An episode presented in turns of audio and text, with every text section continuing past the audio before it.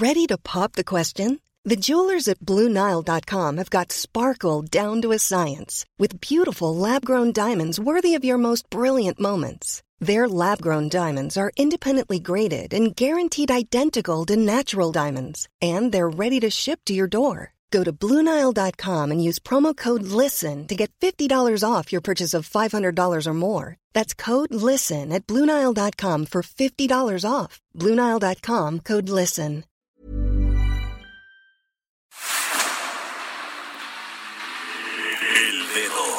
La llaga. Había una vez un mundo en el que nadie creía. Un país de historias inexplicables. Una nación con personajes asombrosos. Santo Tomás tenía razón. Hay que ver para creer. El México increíble. Las verdades que duelen. La voz de los que callan. El dedo en la llaga. Infórmate, diviértete, enójate y vuelve a empezar. El Heraldo Radio presenta El Dedo en la Llaga con Adriana Delgado.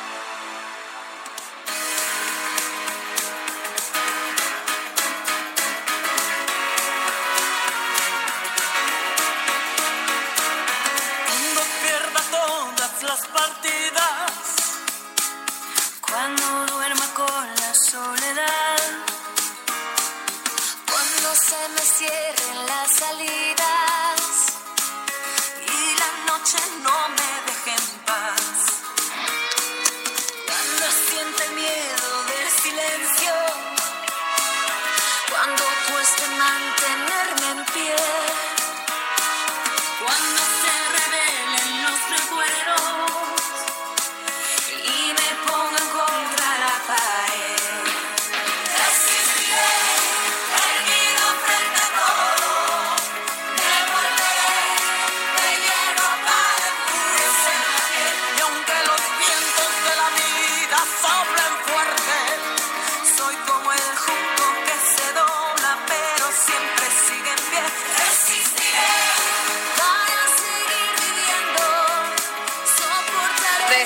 Resistiré.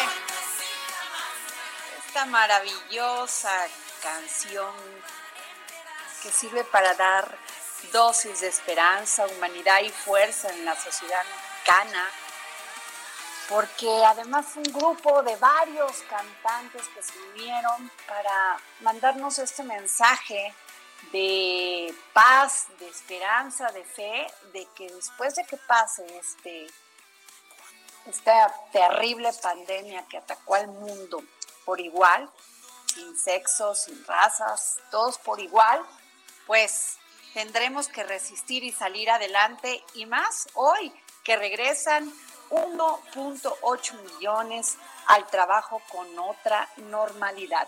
Empleados de los sectores automotriz, minería y construcción reanudan actividades con cubrebocas, gel antibacterial, llaves automatizadas, filtros de temperatura, fin, sana distancia. Y es así como te saludo el día de hoy, Jorge, primero de junio del 2020. ¿Cómo estás? Adriana Delgado, muchas, muchas felicidades, querida Adriana, porque hoy es el gracias. cumpleaños de Adriana Delgado. Querido Jorge, No, otro gracias año más. a ti, un año más que te llene Dios, que te Así es. bendiciones, que te dé salud, que pasemos esta pandemia como bien lo decías, pero que estés con tu gente más querida. Sí, muchas, fíjate- muchas felicidades. Gracias, Jorge querido. ¡Ay, qué bonito, Estas son las mañanitas que cantaba el rey David, hoy por ser oye, muchísimas gracias, gracias Jorge por tu sorpresa. La verdad, sí, un año más de vida. Fíjate que hoy pensé en eso. Eh, tocó en mi cumpleaños, pues gran parte darle una nueva cara a esta pandemia, decir, pues voy a resistir, voy a salir adelante con todas las ganas por, del- por lo que me queda de vida y hasta el último minuto uno tiene que salir y decir, aquí estoy y voy a seguir, ¿no? Así es, mi querida Adriana Delgado, para todos los que la quieran mandar sus felicitaciones, sus deseos, sus parabienes, ella está en Twitter a su disposición en arroba Adri Delgado Ruiz, arroba Adri Delgado Ruiz, y también en Instagram es el mismo usuario, arroba Adri Delgado Ruiz. Y si le quieren mandar un mensaje de texto o de voz, es el 55 25 44 33 34, 55 25 44 33 34 para que le mande lo que le quiera decir Adriana Delgado. Así es, Jorge. Fíjate que he tenido muchísimo, muchísimas felicitaciones en este día, a, los, las cuales les quiero agradecer a todos aquellos y a todas aquellas que me lo han enviado porque es bien bonito, Jorge, recibir una felicitación por tu cumpleaños y que te la envíen con tanto amor y que se acuerden de ti. Yo se los valoro mucho la verdad, este, tengo amigos muy queridos que se los he construido durante muchos años y pues qué te digo, y como tú Jorge, que nos conocemos hace ¿qué? 25 años. Algo así, Adriana Delgado. Algo, así, así. Algo así, y aquí seguimos Jorge, dando lata y haciendo lo mejor que podemos, que es tener esta maravillosa carrera y llenar, esforzarnos todos los días por hacerla con un gran profesionalismo y pues con mucho entusiasmo y pasión, Jorge. Efectivamente, come mucho pastel el día de hoy, Adriana Delgado. Por Eso voy a hacer. Y un beso a mi mamita, fíjate, a mi mamá Judith, que pobrecita, pues sigue en el confinamiento, porque en Veracruz, pues esto de la pandemia, pues no ha bajado, al contrario, está repuntando. Y pues yo quiero mandarle un gran saludo a mi mamá y a mi hermana Alicia. Gracias, aquí estoy y seguiremos estando, Jorge. Efectivamente, Adriana Delgado, y es tu lunes de periodistas. Así es, Jorge. Pues fíjate que hoy tengo, eh, pues, darle gracias a este gran periodista porque mucho tiempo y lo sigo admirando, lo conozco también de hace tiempo. Sé que es un hombre formado en el periodismo más profesional, un gran reportero, es un hombre que no se conforma, como siempre lo he dicho, con una opinión y con una declaración. Él investiga y eso es el periodismo, dar la última palabra, pero siempre con base en la información. Y es por eso que hoy tengo a Raimundo Rivapalacio, que es director general de Eje Central, columnista en el financiero, conductor de noticieros de televisión y radio, un periodista de como pocos, egresado de la escuela Carlos Septién y realizó estudios de posgrado en la Universidad de Harvard como becario de la Fundación Nieman. Entonces, la verdad es un gran orgullo, gran, este, pues, gracias Raimundo por contestarnos esta llamada. No, encantado, Adriana, muchísimo. Me encanta platicar contigo, como siempre. Ay, querido, o sea, la verdad, Raimundo, yo sí quiero que me digas, porque mira, si hay alguien a ah, este, que ha generado ese profesionalismo en los medios de comunicación, eres tú. ¿Cómo te sientes siendo periodista en estos momentos de este México que estamos viviendo? Bueno, yo creo que me siento muy afortunado, porque no únicamente por lo que pasa en México, por lo que está pasando en el mundo, estamos, yo pienso, que en un gran, gran cambio.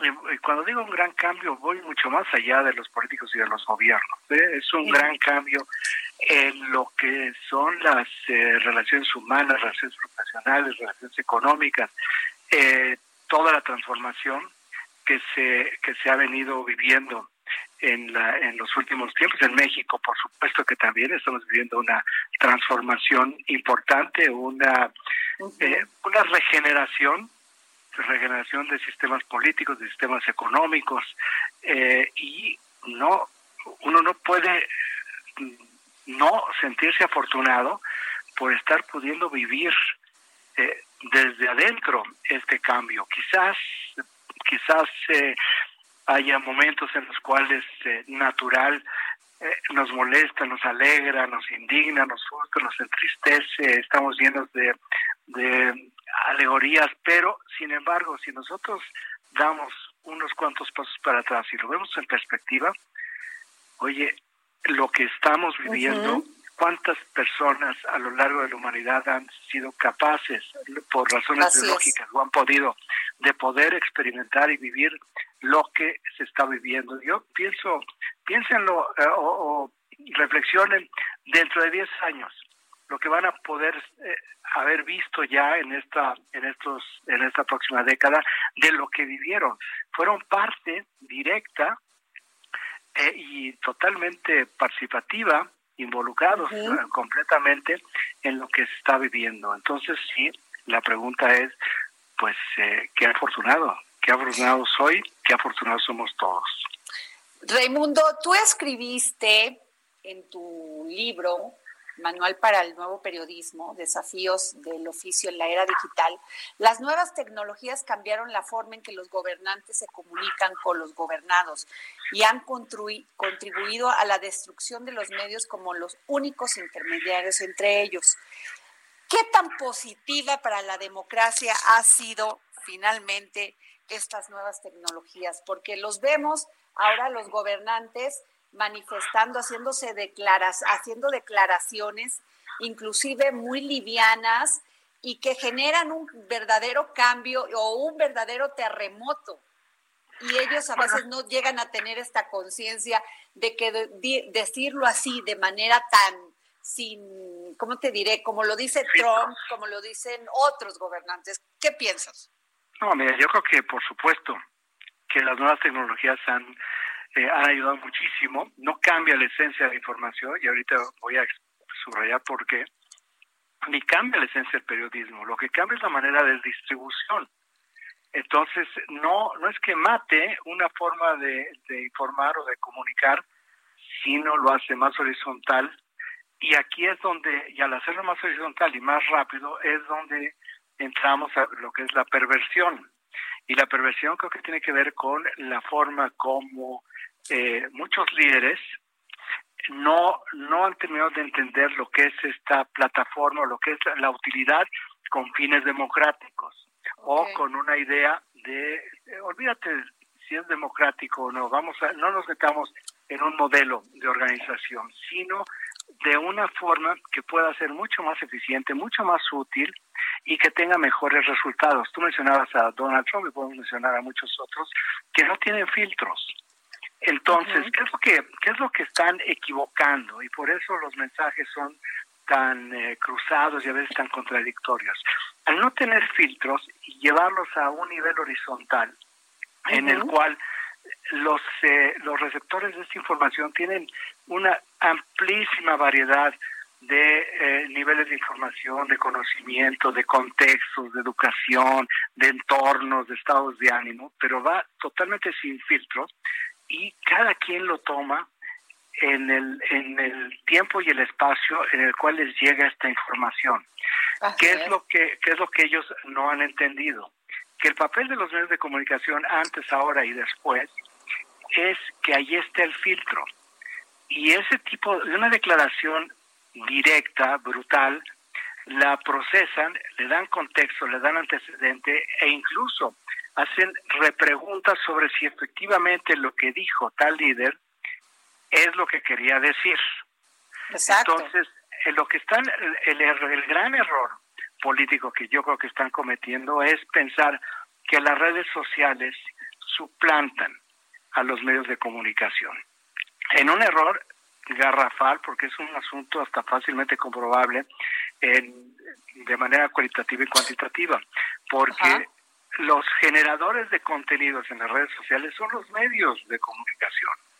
Es, es eh, un, no hay ningún estudio que yo conozca, pero eh, simplemente de manera absolutamente empírica, sí podría yo comentarte que mi propia experiencia en las redes es, es que por cada, por cada 100 contenidos informativos, habrá dos, máximo tres contenidos importantes que colocan personas que no están en medios de comunicación o que no están en instituciones o que no están en propios gobiernos. Es decir, quienes generan contenidos en las plataformas digitales, en las redes sociales, son los mismos que generaban los contenidos antes de que siquiera existieran las redes sociales.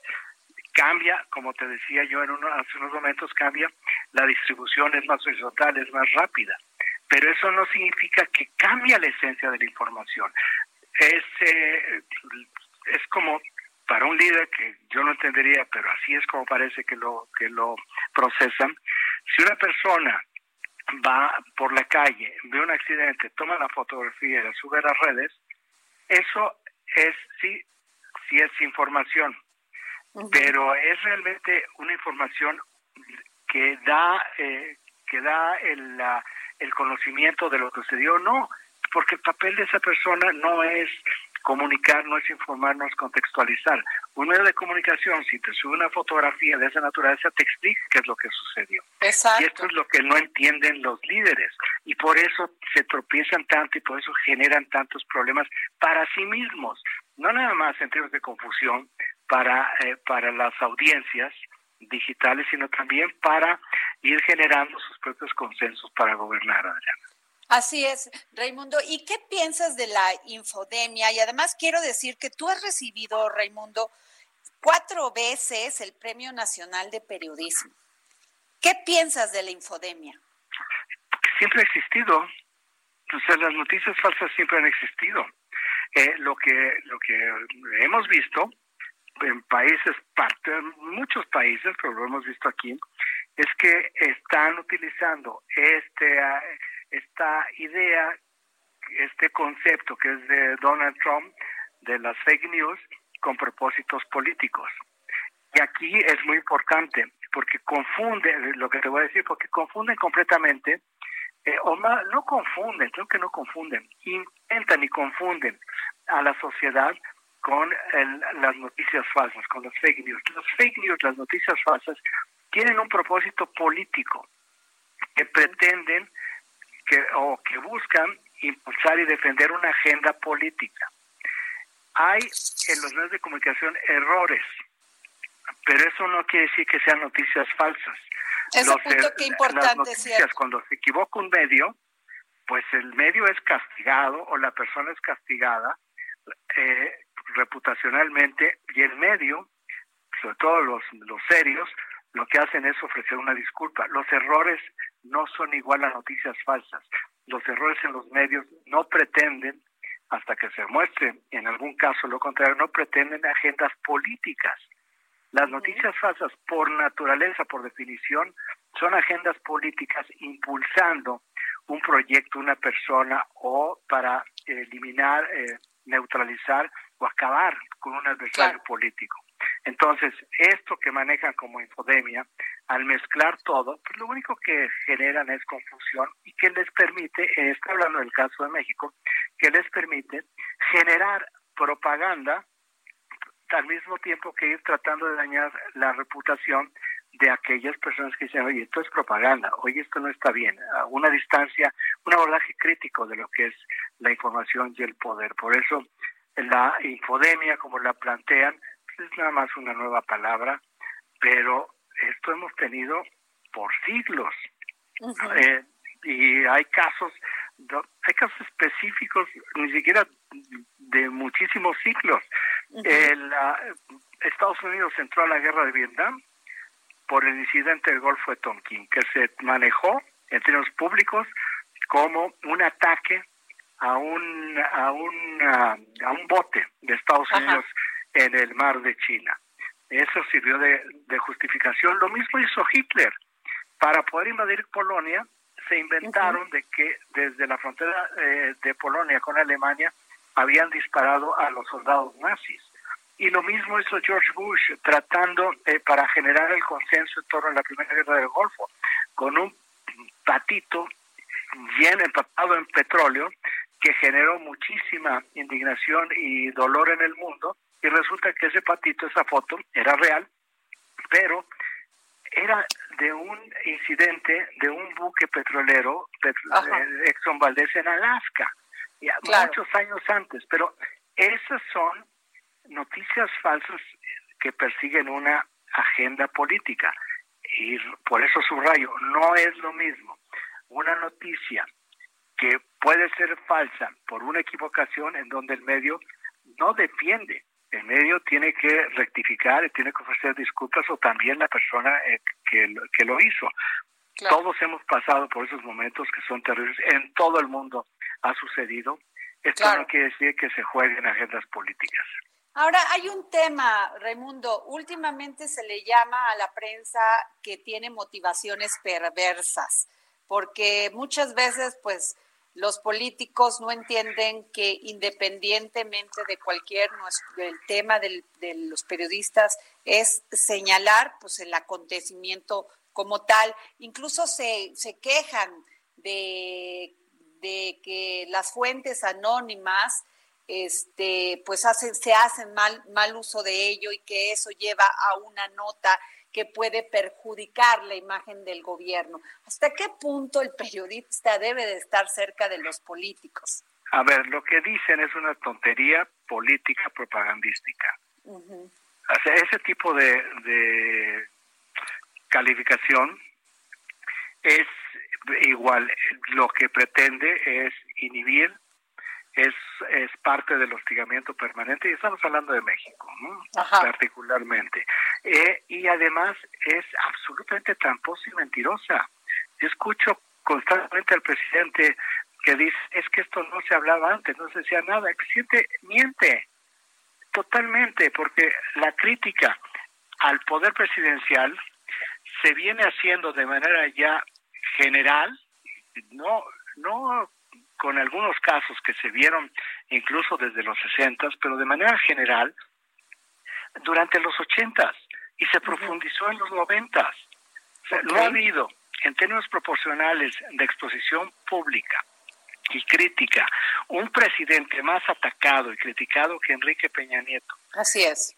El presidente López Obrador dice que él es el más atacado. No, si nosotros medimos el número de horas que él está expuesto al mes ante la opinión pública, el número de declaraciones que hace, los minutos, no los minutos, las horas que invierte todos los días, cuando menos una hora y media, dos horas todos los días, a decir cualquier cosa, su exposición pública es tan grande que sí tiene mucha crítica y por supuesto si se si se tomara como referencia el número de críticas probablemente él tendría más que nadie, pero si lo vemos porcentualmente en la, en la relación de horas de exposición pública versus las horas de exposición pública de otros presidentes, en este caso de Enrique Peña Nieto, el presidente López Obrador debe recibir, eh, simplemente pensando en, en mi propia experiencia, debe recibir un 70% de la crítica que tuvo Enrique Peña Nieto. De hecho, si no hubiera sido una crítica tan persistente, tan fuerte, tan dura en los medios de comunicación contra Enrique Peña Nieto, él no sería presidente de la República. Raimundo, ¿alguna vez, alguna vez te has autocensurado? Sí, claro que sí. Alguna, eh, alguna vez porque pienso, en el momento en, en el que pienso que el, que se podía hacer que podía hacer yo más daño a la gente de lo que se de lo que se buscaba. Esto lo aprendí hace mucho tiempo, que es pensando en el en el bien mayor y no es la autocensura, quizás como iba la pregunta, si es una autocensura por razones políticas, no, es es pensando en la gente.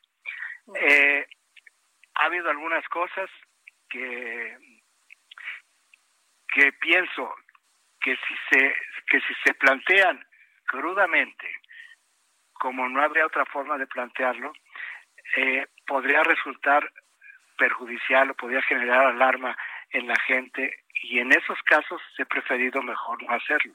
Pero siempre en ese sentido pensando en si el, si el beneficio de conocer cierta información va a ser mayor que lo que puede generar en términos de preocupación, alarma o incluso confusión. En esos casos, en esos casos sí, no en un, no en un asunto eh, de política o de empresarios, porque también los empresarios a veces se nos olvida, eh, son a veces mucho más eh, duros. En algunos casos que los eh, que los propios gobernantes.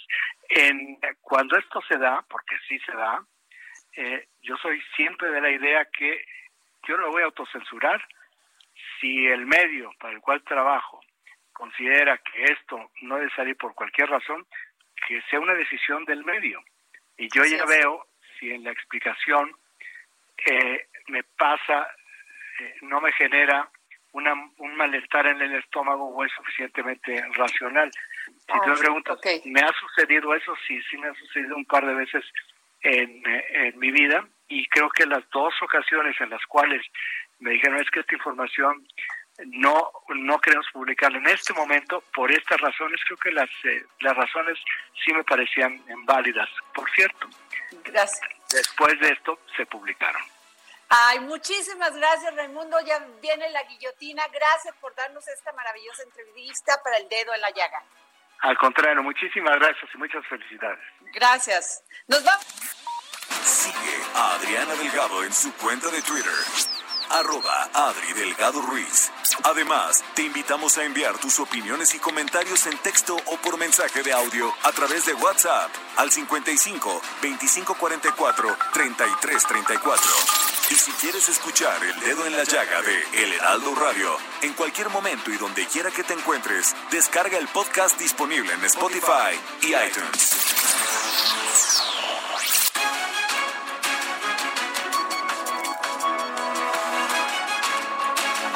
Bueno, regresamos aquí al dedo en la llaga y hoy es lunes, lunes de la jefa Andrea Merlos.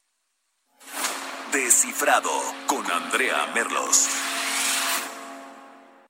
Jefa Merlos. Adri, primero que nada, feliz cumpleaños, Adri querida. No, yo sé que, que, que eres muy discreta en estas fechas, pero yo sí quiero decirte que te quiero mucho y que deseo a la energía y a la luz que tus manos se llenen de las cosas bonitas y maravillosas de esta vida y que sea un gran año, Adri, querida.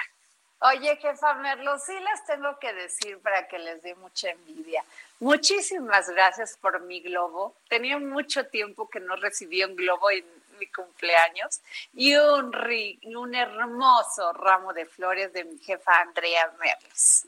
Sí, Adri, yo te quiero mucho y yo creo que en estas fechas yo he estado como o trato de estar muy pendiente de la gente que quiero porque por más buena actitud que tengamos de todos modos este este virus nos apaga las fiestotas que además tú sabes hacer muy bien ¿no?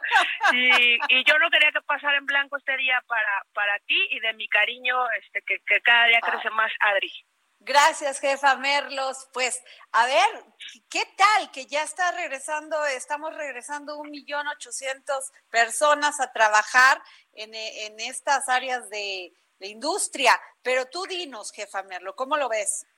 Pues mira, yo te quiero comentar y le quiero comentar a toda la gente que nos escucha dos cosas hoy. Una, efectivamente regresaron 18.500 firmas empresariales a trabajar.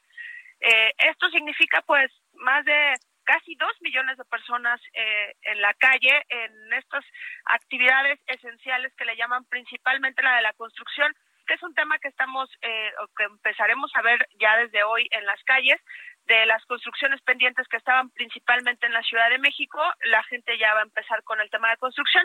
Y aquí hay un tema que está, digamos que en esa negociación debe de quedar eh, pendiente para toda la gente que, rodea este sector. Y es que en el caso del gobierno capitalino negociaron con, las constructoras que su personal, los albañiles, entren a trabajar a las 10 de la mañana, Adri. Por, por tanto, lo que quieren es que todo este grupo de gente no ocupe también el metro y el transporte público en las horas pico de oficina, conocidas este, naturalmente de entre 8 y 9 de la mañana. Entonces, esto pretende que, que desahogue el sector, ¿no? Lo mismo en el sector automotriz, que es más a nivel estatal, por los espacios que requieren las plantas automotrices. Y bueno, la verdad es que hoy hemos visto muchísimas fotos en el que les están tomando la temperatura, les ponen gel, les exigen el cubrebocas, los revisan en, en su vestimenta para que también vayan, este, digamos que protegidos, les sanitizan las, los, los zapatos eh, desde que van a entrar. Entonces, sí hay un esfuerzo de los empresarios. Yo sé que nos asusta mucho eh, tener este esta idea de la gente en la calle, pero sin duda alguna paralelo a, nuestra salud y a nuestra vida, pues está el asunto de rescatar el tema económico y de volver a garantizarle eh, la, la, tranquilidad y la garantía a la gente de que va a tener eh, sus ingresos. Esto va de la mano, Adri, con otra cosa que hemos investigado en el Heraldo de México en la versión impresa, que es un movimiento inusual en las casas de empeño. Y la verdad es que a bote pronto te imaginas que hay mucha gente que en estos meses que se quedó sin trabajo, pues ha empeñado principalmente sus joyas y es, es una situación muy triste porque es, es muy desesperante y tenemos muchas historias de la gente que ha ido literal a empeñar unos aretitos de oro, o una, este, una cadenita, algún electrodoméstico para poder salir al día. Sin embargo, estos casos se acompañan de otros maleantes que ya sabemos que, que la gente mala se las, eh, se las ingenia para ah, lavar el dinero. Y la unidad de investigación y de inteligencia financiera, la famosa WIS que dirige Santiago Nieto, ahorita ya tiene un expediente porque se ha duplicado el número de, de, empeños, pero de empeños costosos, a este Adri, ah, de carros, de joyas, eh, pero digamos que de mucha más, eh, de mucho más dinero. Y si hay una línea de investigación, de, bueno, hay dos líneas de investigación. Uno, sobre que sea robo, este tema de, la, de robo a casa habitación o el robo de autos, imagínate que se está empeñando y que además hay casos de empeño que no te piden una factura porque parecería irreal que alguien pueda empeñar un carro robado. Y dos, el tema del lavado de dinero porque están recibiendo mucho dinero o, más bien están prestando mucho dinero y sabemos que hay muchos casos de empeño que tienen, eh, digamos que cuotas de, de intereses hasta de 300%, Adri. Entonces, pues se junta la necesidad con la maldad y la verdad es que sí es todo un tema. Oye, jefa, Merlos, este, muy interesante lo que nos dices, pero yo también quiero preguntarte sobre esto. Fíjate que hoy estaba leyendo una, una, pues en el LinkedIn, una comentario que hacían del teletrabajo que, que finalmente no ha ayudado el que las mujeres en confinamiento este, estemos trabajando en nuestra casa. Dice, fíjate, te lo voy a leer. Dice, el teletrabajo no puede servir para reforzar los estereotipos de género, puesto que las mujeres siguen siendo las principales cuidadoras y responsables del hogar. Existe la tentación que el teletrabajo sea una opción especialmente dedicada a ellas, como ha sido la última década de trabajo a tiempo parcial y que, y que comparte similares consecuencias. Podría agrandarse la brecha salarial si son ellas fundamentalmente quienes se quedan en casa. ¿Sí? Y este es de un análisis que hace una psicóloga que es María Marina Valero, que dice no puede, o sea, que, que las mujeres podemos este, perder con este confinamiento todas las luchas por el empoderamiento pues tratando de salir adelante. ¿Tú qué piensas? Pues estoy totalmente de acuerdo con, con la versión de la psicóloga Adri, porque al final esto vuelve a segmentarnos, ¿sabes? O sea, ¿quién, ¿quién basa el estereotipo de que las mujeres somos las que podemos quedar en casa?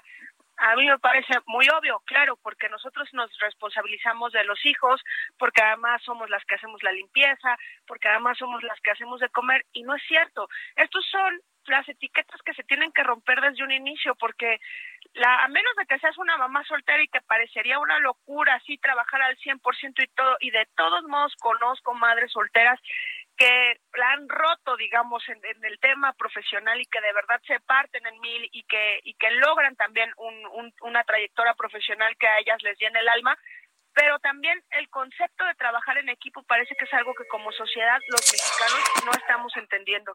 Yo conozco muchos, yo no tengo hijos, este, la verdad es que afortunadamente porque nunca eh, ha, sido un plan mío, pues, y yo por eso siempre lo celebro porque así lo pienso yo.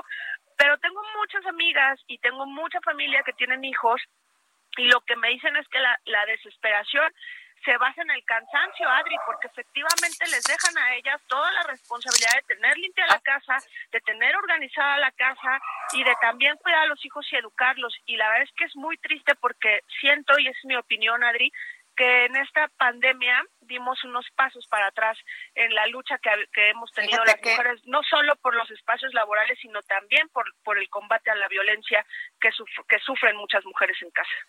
Oye, jefa Merlos, y también te quiero comentar que hay una carta dirigida al gobernador de México, Alfredo de del Mazo, que dice, por este medio, las abajo firmantes reprobamos los hechos que sucedieron en la entidad que usted gobierna y que fueron difundidos en redes sociales, donde el notario Horacio Aguilar Álvarez de Alba, titular de la Notaría 102 en su entidad, ejerce violencia contra una mujer.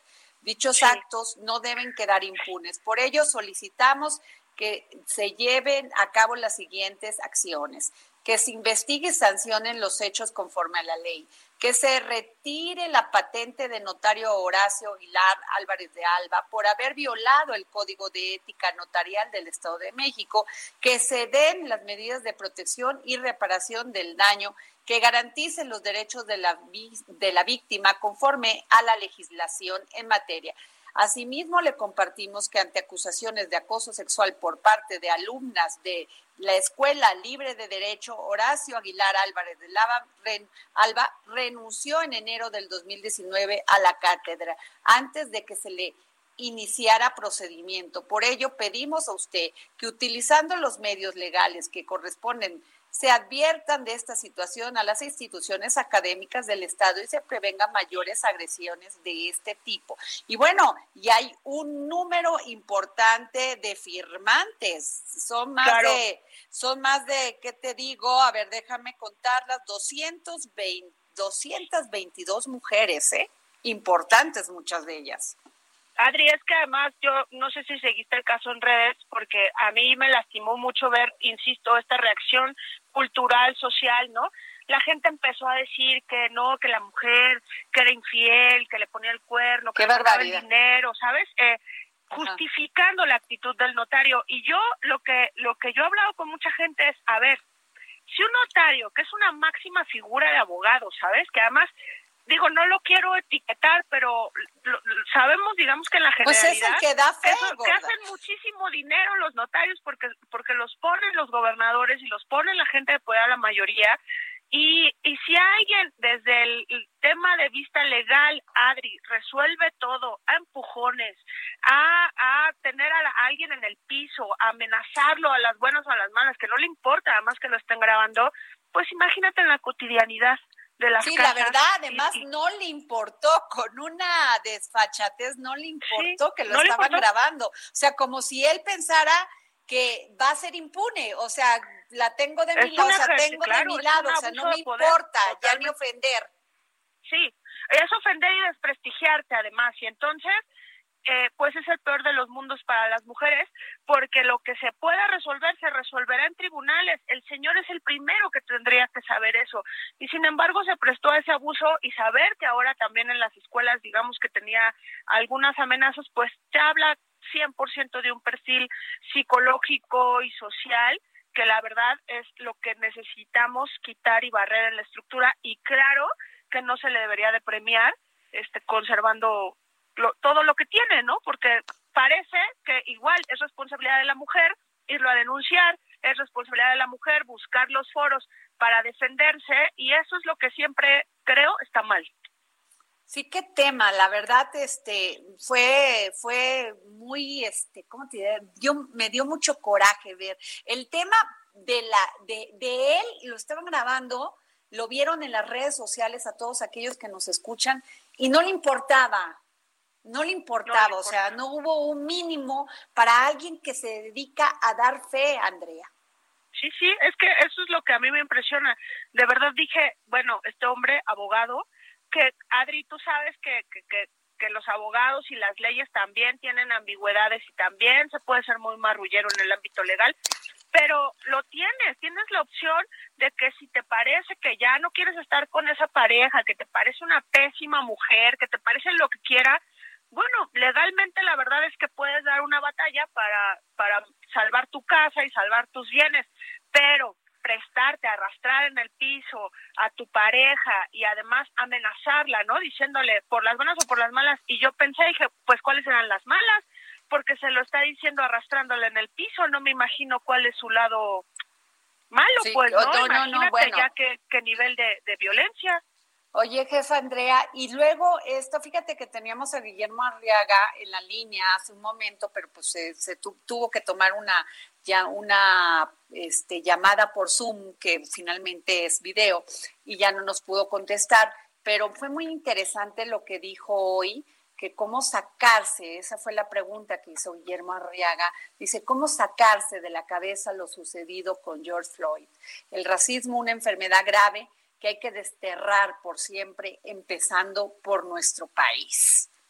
¿Qué tal con todo lo sucedido en Estados Unidos? Eh?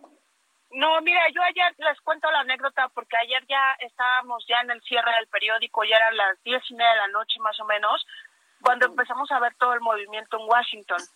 Y las escenas de Washington en llamas con la Casa Blanca apagada, Adri, eran muy impresionantes y cambiamos la portada para, para darle más foro porque a veces parece que estamos muy lejos.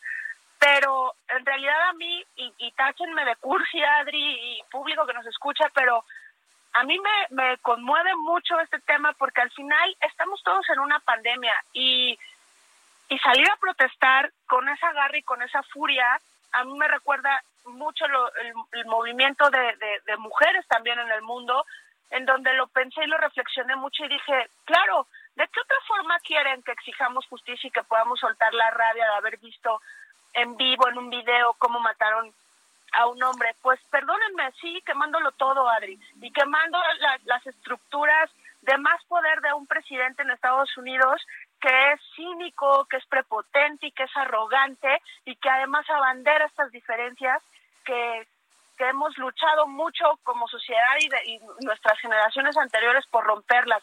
Este tema de afroamericanos y, y, de caucásicos, este tema de pobres y ricos, este tema de primer mundo, tercer mundo, y, y la verdad es que lo que yo veo en Estados claro. Unidos, por un lado es rabia y por otro lado les aplaudo de corazón que se pongan un cubrebocas y que salgan a protestar, Adrián. Eso para mí los los avala como una como una sociedad nueva que no sé si tenga que ver con el tema de la pandemia, Fíjate. pero Pepe Carreño dice que que es histórica la protesta. Sí, na, nunca se había visto una cosa así y además ya enfrentándose al poder directamente a tal grado que tuvieron que pues meter en un sótano ahí al presidente Donald Trump para resguardarse, porque llegó un momento en que la furia era tal que imagínate ya para tomar tener que tomar esta decisión y te voy a leer porque me llamó mucho la atención lo que escribió hoy Ricardo Rafael en, en, un periódico donde él escribe y dice la tragedia de George Floyd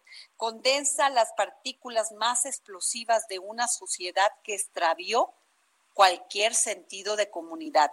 Al origen de este malestar social se encuentra la polarización de las entidades y las ideas, pero sobre todo la demonización implacable contra el otro. Claro. ¿Qué es, tal?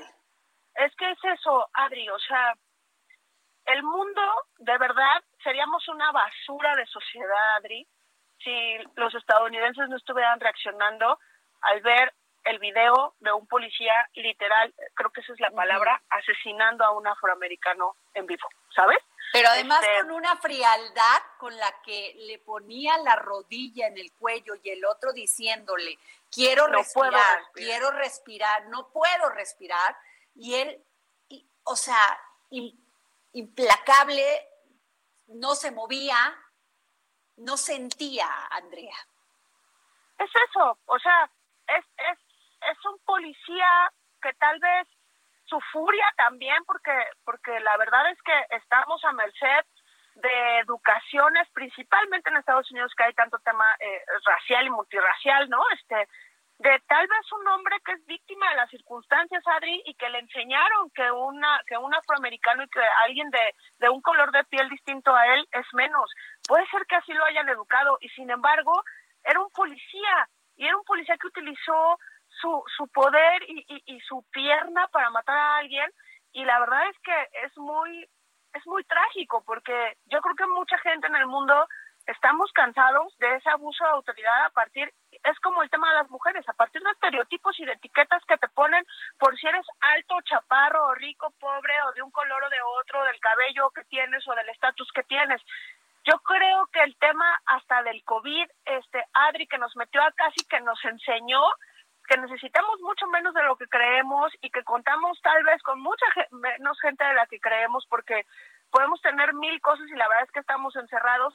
Y, y quien no haya aprendido la reflexión en torno al trabajo comunitario y a la solidaridad que significa protegerte a ti para proteger a los demás, pues la verdad es que creo que en Estados Unidos esto, para mí, en mi opinión, pues detonó la furia que estamos viendo y me parece que Pues esto de la que haya misma llegado a furia- Europa, pues también es muy La relevante. ¿no? misma, claro, y la misma furia que detona el tema de que vemos a un, a un funcionario público eh, golpeando a una mujer, Sí. porque esos son Así lo es. que son los, los notarios. O sea, finalmente dan fe, les dejan ganar dinero, les de- y se supone que en ellos debería de caber la cordura y además cuidar de los de cuidar de los ciudadanos. Entonces, la verdad, Andrea Aguas, este mundo este mundo está cambiando. Estas nuevas generaciones ya no van a permitir la impunidad y el, la falta de respeto, la falta de oportunidades, ¿eh? Aguas. y el abuso del poder, Adri. Este, Y el abuso eso del poder. Algo, claro, eso es algo que, que nosotros todavía, nuestra generación, Adri, tuya y mía, yo siento que hasta medio nos educaron para, para estar a pendientes de que alguien a veces va a abusar de nosotros, pero cómo sopesarlo, ¿sabes? Y somos una generación que aguanta Claro. muchas cosas, pero vienen generaciones nuevas y no, no es por, por generalizar a los millennials o a los centennials, pero viene gente que está dispuesta a lo que estamos viendo en Estados Unidos, a salir a la calle y literal, Adri, a quemar lo que se tenga que quemar en aras de decirle al gobierno, no me representas, no me gustan tus estrategias y por otro lado tienes policías, Adri, como la de Miami y entiendo que en Portland también pasó, que se hincaron ante los manifestantes. Tienes también a jugadores en, en el Liverpool que en su entrenamiento se hincaron en solidaridad a, a la muerte de Floyd y tienes un jugador de la NFL que Trump le deshizo la carrera y que ahora quieren que, que, que precisamente el equipo de la NFL de Minneapolis lo contrate y lo salve porque ahora es un símbolo de estoy contigo, de no soy tu enemigo y la policía de Miami lo que hizo ayer la verdad es que te, te enchina la piel porque acabaron abrazándose con los protestantes, porque somos humanos antes que autoridad, somos humanos antes que, que un color de piel, Adri. Así es. Pues muchas gracias, que Perdón. No, Adri, adelante. Así pasa de repente cuando estamos en vivo y cuando Perdón. literal se nos va la saliva. Recupérate, Adri. Yo, yo puedo seguir aquí contándole a la gente y además pidiéndoles que te manden felicitaciones a tu Twitter para que Exacto. para que se te alimente el corazón. Mi querida Andrea, ¿cómo estás? Muy bien, Jorge, querido. ¿Y tú? Bien, exactamente. Le pueden escribir a bueno. Adriana Delgado, arroba Adri Delgado Ruiz. Ay, perdón, perdón, que se me fue el aire. Pero bueno, ya regresé. Nos vamos con. Gracias, jefa Merlos. Nos vamos con Ah, sí, Bernardo Noval. Un abrazo. Gracias. Mi querido Bernardo. Jorge, ¿cómo estás? Qué gusto saludarte. Sí, me estoy muriendo, mi Bernie. Se me Ya fue te así escuché. como la agüita. Es para la Ay, no, buena el primero suerte de junio no. cumpleañera. Es para la Oye, buena pues suerte platícanos. mi querida Adri. Pues muy bien, muy Platícanos, de estar. La verdad, feliz de escuchar lo que, lo que venían hablando, porque realmente el tema, la verdad es que lo que pasó en Estados Unidos marca al mundo, pues en una en un 2020 que pensábamos que habíamos superado parte de estos temas de, de racismo tan bestiales, ¿no?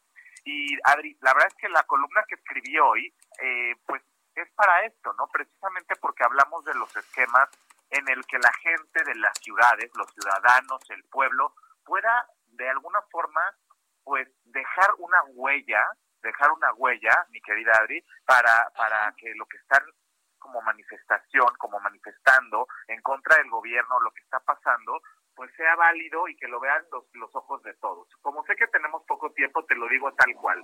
Con estas prácticas de graffiti y de eh, arte urbano, eh, se ha convertido esto como un vehículo de expresión que ha adquirido la, la oportunidad de poder decir de manera personal o colectiva aquello que acontece, nos duele, emociona o, o aquello que debemos denunciar. Así creo que las ciudades se establecen como un lienzo para el desarrollo de manifestaciones que generan estos mensajes o relatos visuales para reapropiarse del espacio urbano y al mismo Mm, tiempo, Adriana. Adriana, tatuar la fisionomía de la ciudad provocando su transformación. Eso es lo que queremos, Adri, lograr que las ciudades se conviertan en museos a cielo abierto donde la gente pueda plasmar lo que piensa. Sí, como este, este maravilloso artista que plasma eh, sí, imágenes, ¿cómo se llama? Se me fue ahorita el nombre, que plasma y que aparecen en ciudades sobre el Sí, tema como social, este, cultural, de todo. Sí, bueno, justo hoy hablábamos de un, de un chavo mexicano que se llama Stefan Brueggemann, que fue el que lo hizo en Londres, precisamente con su OK, y, y la verdad lo hizo sobre una fachada de un edificio, ¿no? Cubierta Ajá. con hoja de oro, entonces la gente pues sale a la calle y dice, bueno, OK, ¿qué? OK el confinamiento, OK el mundo, OK el coronavirus, OK el racismo, y Sí, nos hace es- pensar. Ya me acordé del, del, del artista, es Bansky. Ban- Ah, claro, Bansky, maravilloso. Banksy. Y con Ajá. eso nos vamos. ¿Ah, ya? Ya, ya. ¿Podemos Diez segundos. ir a Ay, mañana? Nos, si mañana seguimos, mi George nos está presionando. Cinco segundos, nos fuimos. El Heraldo Radio presentó El Dedo en la Llaga con Adriana Delgado. Planning for your next trip? Elevate your travel style with Quince. Quince has all the jet setting essentials you'll want for your next getaway, like European linen, premium luggage options, buttery soft Italian leather bags, and so much more. And it's all priced at 50 to 80% less than similar brands. Plus, Quince only works with factories that use safe and ethical manufacturing practices. Pack your bags with high-quality essentials you'll be wearing for vacations to come with Quince. Go to quince.com slash trip for free shipping and 365-day returns.